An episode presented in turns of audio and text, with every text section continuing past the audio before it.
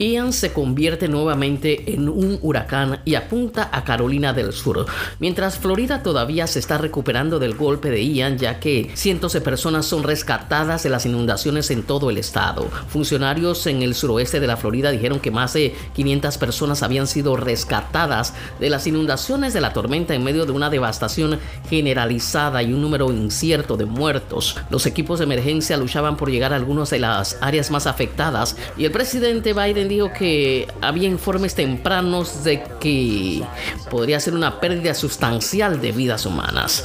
El huracán Ian tocó tierra como una de las tormentas más fuertes que jamás haya azotado Florida, moviéndose muy lentamente a través del estado con vientos dañinos, fuertes lluvias y marejadas ah, ciclónicas que dejaron a la gente atrapada. Y el gobernador Ron DeSantis dijo que sería una de las tormentas más fuertes en la historia del estado de la Florida. Millones de residentes de Florida enfrentaron una noche angustiosa cuando el viento, la lluvia y la marejada ciclónica del huracán Ian azotaban la costa suroeste y avanzaban tierra adentro el miércoles por la noche en un camino hacia Orlando, dejando sin electricidad a más de 1.5 millones de clientes en todo el estado. Una marejada ciclónica de hasta 12 pies sumergió automóviles, derribó casas y atrapó a residentes cerca de donde el huracán tocó tierra al oeste de Fort Myers. Algunos lugares siguen siendo demasiado peligrosos para los rescates, dice el gobernador. Dijeron las autoridades también que mm, están tomando direcciones para desplegar recursos una vez